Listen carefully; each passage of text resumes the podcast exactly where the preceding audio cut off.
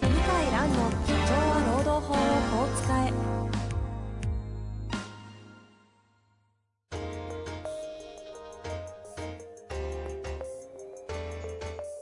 法律の下で展開されるビジネスの世界ポッドキャスト社長は労働法をこう使えは弁護士の向井蘭が経営者の立場に立って経営者が知っておくべき労働法の基礎だけでなくビジネスに関する法律の問題を分かりやすく解説します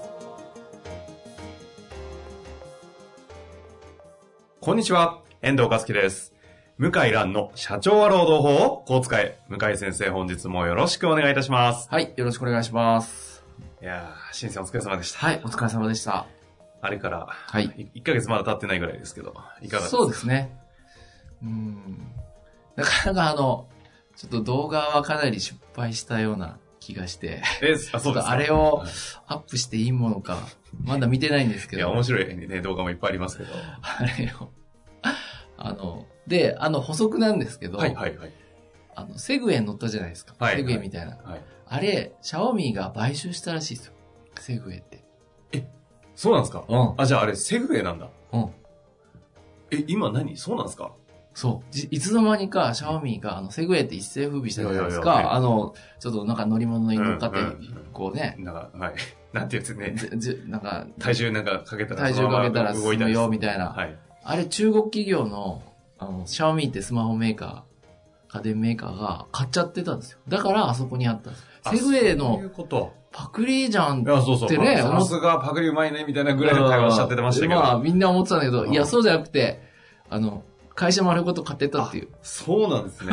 それはびっくり。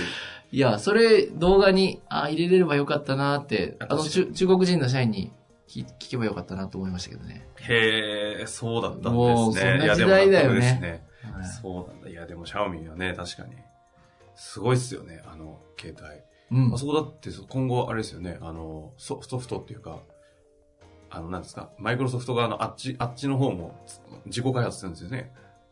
ああ、半導体あ、ハンドあ、ごめんなさい。あの、あれです。ハードじゃなくて、 ?OS? OS の方。あ、OS わかんないけど、あの、中国メーカーはやっぱできれば OS はもう Android をやめたいと思ってますよね。ですよね。なんかそ、その感じしました、うねんあの、もう一つの大手は、はい。 OPPO か vivo かなは独自 OS です。やりましたよね。うん、ああ、行きましたね、ね店ね。うん、あれ独自 OS。ああ、やっぱそうなんだ。うんいやすごいできればもうアメリカのこう支配から逃れたいっていうのが、うんうんうんまあ、中国 IT 企業の願いですね。まあまあね、あの時も話してましたけど、まさに世界一狙うっていうのはそういうことなんでしょうね。そうですね。ええいやいや。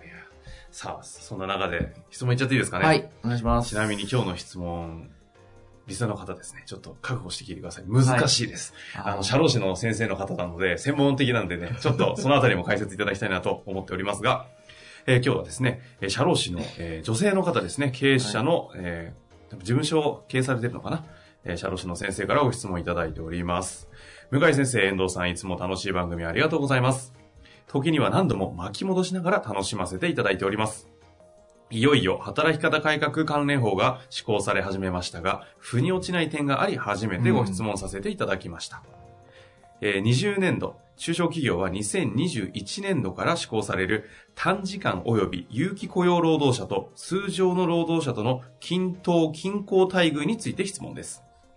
短時間及び有期雇用労働者の比較対象となる通常の労働者には、無期転換した正社員でない無期雇用労働者も含まれるという解釈は間違っていないでしょうかというのも、有期雇用労働者が無期転換するときは、正社員にはならずに賃金や仕事内容などの労働条件は有期の時のままで、契約期間だけ無期になるケースが多いと思います。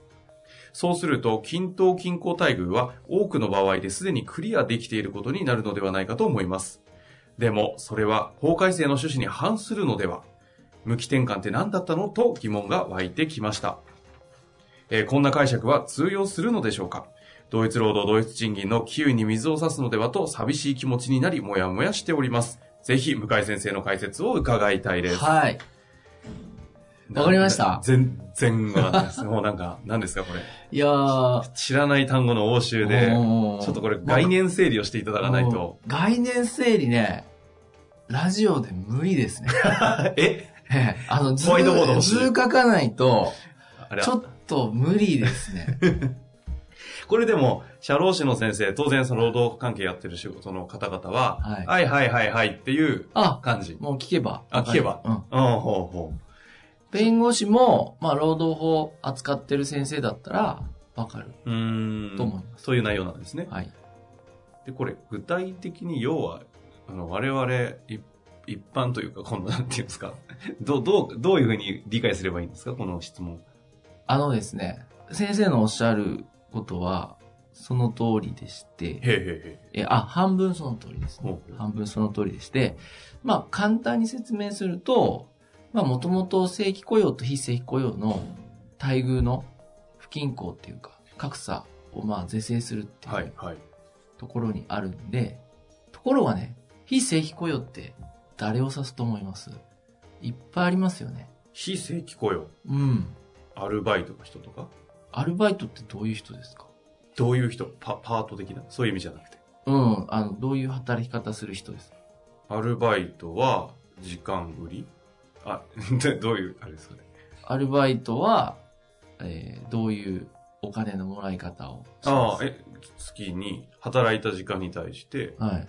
なん月の、毎月、お給料を、うん。見でたどのぐらい働くんですかよく言う、あの、あれですか、100、103時間以内とか、なんか、ああいうやつですかああ。だからそれを、まあ、法律上はパートタイマーって言うんですよね。はいはいはい。でアルバイトの人って何年契約が多いですか何ヶ月契約が定年まで働きますアルバイトって、期間に関して、え、どうなってるんですか確かに考えたことない。えっ、と、うんでも、向きってことはないですよね。アルバイト。そう思うでしょで思もい、ますえ、あの、無期の人もいるんですよ。定年までアルバイトで。時給で働く契約してる人もいるんですよ。ほうほうほう。うんだからいろいろあって、はいえっ、と、大きく2つ分けると、非正規雇用でも、フルタイム、フルタイム。例えば週5日、1日8時間、はいはい。正社員と同じ時間働く人と、パートタイマー、それより短い時間働く人2種類いて、あ、時間軸で見たとこ時ろです間ね軸でね。はいであとは期間うんでいくと、1年契約とか6ヶ月契約とか、期間が決まってる人うんうんと、期間が決まってなくて定年まで雇用される人、この2種類がいいんですね。なるほど。で大きく分けると4種類いるんですよ。フルタイムの有機向きと、そパートの有機向きってことでう。すね。そう。で、今回先生が質問なさったのは、今回の法律は、有期と正社員との格差是正が法律の対象になってるから、形式的に無期にしちゃったら、もう何もやんなくていいんじゃないかと。ああ、そういうことか。あ、え、 なぜかはちょっとわかりませんけど、はい。今回のその均等均衡ですかというのは正社員とはい。その非正規と言われるフルタイムパートの中の有機の人たちを対象にしてるってことですかと、まあ先生は解釈してるんじゃあないですかね、先生が解釈してるんですね。はい。はい。そうそうそう。なんだけど、実はそうじゃなくて、うんうん。パートタイマーはうん、有期も無期も正社員と比較することになるんですよ。うんうんうん。だけど、フルタイマーはうん、有期雇用の人だけ比較して、無期雇用は今回、保護の対象外なんですよ。うん。ええその要は4、4、4、4、類型4類でしょ型あるんですよね。うん。だからなんか全部こう、比較ししていいじゃないかと思うじゃないですか。はいはいはいなんだけど、今までの法律をつなぎ合わせた法律なんで、はい。はい。実は一個だけ抜け落ちる人がいて、それは、はフルタイムで無期転換になった人、いらっしゃるんですねあ。はあはい。まあ、無期転換もそうだし、最初から定年まで、えー、フルタイムで正社員と違うお金のもらい方してる人とか、ボーナスがない、うんうんうん。退職金がない、時給でうん、フルタイムで働いてる人とか、まあ、いるんですけど、この人は対象外なんですよ。対象外というのは、つまりその、正社員との均等均衡じゃなくてもいいっていう。いいっていう。うん。いでも一番フルタイムの向きが、なんか一番、なんていうんですか、正社員っぽい働き方じゃないですか。そうです、そうです。なのにそこが、あれですか、その対象外になってるってことです。そう。ほうなるほどで、共産党が国会で、まあその問題点し、問題点指摘したんですね。はいはい。立憲民主党も指摘してたと思うんですけど、でも政府は押し切っちゃって、そこは、なぜか。うん。そなるほど、ちょっと見えてきましたよ。う。はい。っていう風になってなるっこてとるをとこの方はご存知なんですかね。ええ。知ってると思う。だかうんらうん先生のご質問は、パートタイマーは無期雇用にしても、それは逃げられないですよと。うんうんうんちゃんと、ボーナス払うべきか、退職金払うべきか、手当払うべきかを考えないといけないと。パートタイマーの向き。そう。うんうんなんだけど、フルタイマーになると、おっしゃる通り無期雇用になったら、ひとまず法律の適用から逃れられるので、ほうんっう。ほていうね、まあ逆転現象っていうかな。フルタイムの人の方が保護されない。う。へえ。はいパートタイマーの向き。変な話、パートタイマーなんて勇気って、ちょっと一般社会用語で言うと、ちまあ、アルバイトみたいなやつですよね。もうわかりやすく。うん、アルバイあトみたのいな。バイトやってんだよね、みたいな感じのが結構こそうう、でイす。メージで言うとパはいートタイマーそうのです勇気じゃないですか。そうです。その人たちは正社員との、その同一労働とか、うん。退職金とかそうそういですうものが求められるのに、はい。向きの、パー、フルタイムのそ向きう。そって、外から見た ら、社員さんだよう。ねみ社たい員な。さんだよねって、そうですよタイねプですよ。いね。つもいる。はいはい。ね。ですよね。で、結構バックヤードとかだとがっつり守ってくれたりして、めちゃ実は仕事できるとか多い感じの。あの方々が実は外れてると。そほう。これ、どこに、な、な、ななんでですかって話に膨らませない方がいいんですかねこれ。なんかいろいろもぞもぞする話ですね、これ。 う。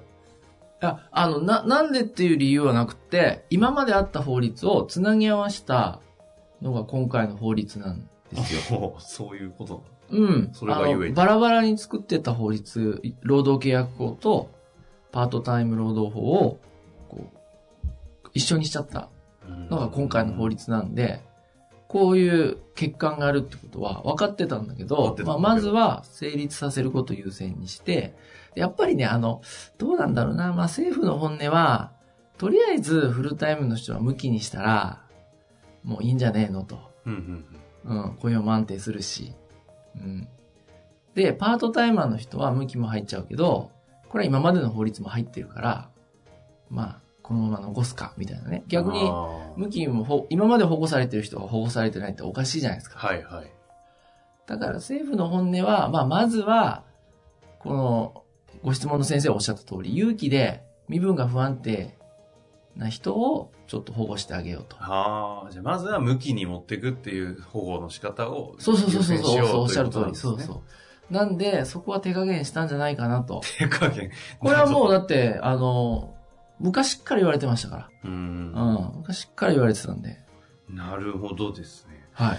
で、えーここまでだいぶ整理されました。その上で、この方のご質問は結局、やっと理解、 理解ができるようになってきたんですが、えー無期転換した正社員でない無期雇用労働者も通常の労働者に含まれるという会社が間違ってないかと。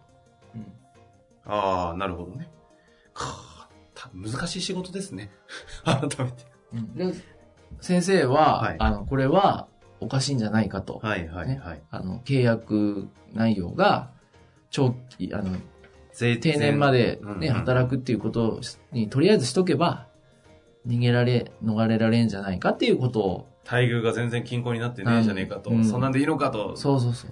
法改正の趣旨に反するんじゃないかとそういうのはそこおっか。しゃってるんですけど、はあ、なるほどうね。んでね、そうするとね、だけど現実は僕は違うと思いますほ。うなんでかっていうと、パートの人がボーナスもらうようになるじゃないですか。はい。この今の法律がちゃんと守るようになると。パートの人が、わーい、私もボーナスもらえた。あ、家族手当も1万円だけもらえた。って職場で言ってたら、ブチ切れす。ません、いや、そうですね。このフルタイムの向きの人。うんうん私の方が長く働いてるのに。確かに。しかも定年まで働くよ、ね、契約なのに、ふざけんなよと、なるんで、職場が持たないですね。だから、結局やることになると思います。必然的に。なりますね。あれですね、逆に言うと、パートがいない場合にはそれは起きないですね。パートがい比ない。較対象ないんで。あ、パート、パートの方いないとそうならないでしょうね。パートの方いいたら、もう、やっぱり同じように上げないと、もう持たないですよね、職そう場。か。これ、フルタイムの、えっ、と、向きの方が、今回の、まあ、施工も含めて、いや、なんか正社員との、その、ドイツ労働、ドイツ賃金叫ばれてるんですから、何かどうにかなんないんですかって言っても、戦える術はないってことですよね。いや、法的こにれがね、あるんですよ。ああるんですかうん。今、おそらく、あの、労働弁護団、日本労働弁護団とかの先生は準備してて、ほうほう。この法律は欠陥があるから、うん類推適用すべきだって言って、なるほどおそらく訴。訟を起こす準備してるか、訴訟を起こす準備してるんじゃないかなっていう気はします。あの、やっぱおかしいからね、どう考えても。類推適用っていうのは、そのフルタイムの向きも対象にする。そうそうそう知ってか、本来はなってるはずだよねという解釈そうで。そう。やるってことですねそう。へえ、面白いですね。おそら。く、うん、あの、訴訟を起こすんじゃないかなっていう。はあ、いや、じゃあ、このあたりはちょっとしばらく定点観測しといた方がいい。いあそうですねはい。や、いやいやいや、やっぱね、専門家の方から質問が来ると、ちょっと踏み込んだ、ね、な中身がコンテンツになって、いいっすね。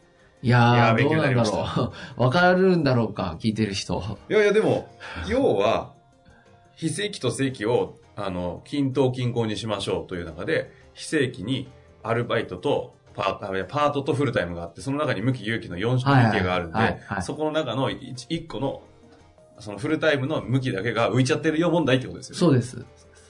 いや、わかるんじゃないですかね。なんとなく。そうですね。おかしいですよねえ。おっしゃると。こんなの、え、みんな知ってるんですかこれって。いや、や知らないですね。っぱその、社労士の先生ぐらい。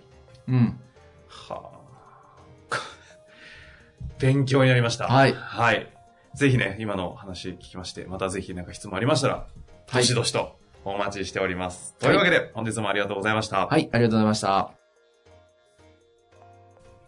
本日の番組はいかがでしたか番組では向井蘭への質問を受け付けております。ウェブ検索で向井ロームネットと入力し、検索結果に出てくるオフィシャルウェブサイトにアクセス。その中のポッドキャストのバナーから質問フォームにご入力ください。たくさんのご応募お待ちしております。